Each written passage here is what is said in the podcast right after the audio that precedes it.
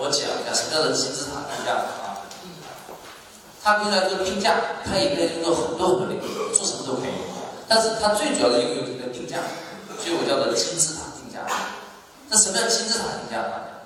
你要一百个人，每个人掏二十万，你一口一刀切，一口价二十万，行不行呢？他说不行。为什么不行呢？因为我昨天已经说了啊，人类绝大部分的社会行为是基于什么的？模仿。那么这个模仿定律还有一种应用，在任何的领域啊，只要是涉及到消费或投资，都有一个很特殊的人类的，就是人群的一个分分化。什么意思呢？就是所有产品的消费，我可以把人群分成百分之二十的人群跟百分之八十的人群。这百分之二十的人群叫做尝鲜型用户。我说一下什么叫尝鲜型啊？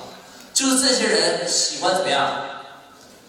体验新鲜的事物，他们不怕冒风险啊，他们对新的事物反而更感兴趣啊，他们愿意优先去尝试。那么这种服务，它占人群是多还是少？少，是占多少呢？一般百分之十到百分之二十。但是大多数人，百分之八十的人群是什么类型的客户啊？对，叫模仿型客户。有的人也叫跟风型啊，一样的啊，啊，我们叫模仿型客户。那么模仿型客户，他们是不想冒风险的，他们是不想犯错误的，他们是不想尝鲜的。模仿型客户，他要的不是说这件事儿刺激，他要的什么？没风险，安全。他要是这件事儿别人已经尝试过了，这条路已经走过了，他不是白老鼠啊，他才稳稳当当迈出这一步啊。大多数人都是这样选。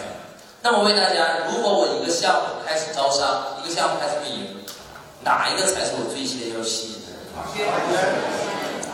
对，大家明白了啊。尝鲜型用户，他才是第一批你主攻的对象。为什么不主攻模仿型呢？因为我已经说了，模仿型什么时候会行动啊？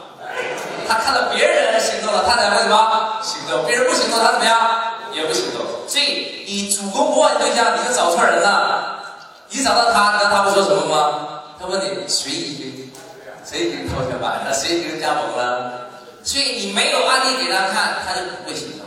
因此，常见的用户反而不用跟他讲，别人已经做了。常见的用户应该多讲什么？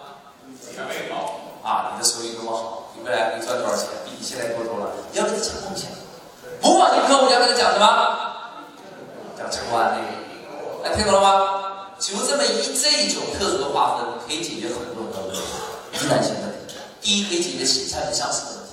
很多人说新产品上市怎么卖？那就要看你是主攻哪类型的用户。新产品上市，你能不能主动模仿型用户啊？很难。我有个学生就是。他这个产品刚刚上市，前一百台设备里面说根本不挣钱，为什么？他就是要收集客户竞争客户数据，拿了竞争客户数据之后再卖给别人，那么他这个做法是不对的。他的一百台设备要的数据就可以用来说服什么型的用户啊？但那些长期型用户他没掏钱，他拿到好处了，那么这些人是不是更有动力去尝鲜呢？对不对？所以长期用户就会形成一个什么领导者，引领着模仿型。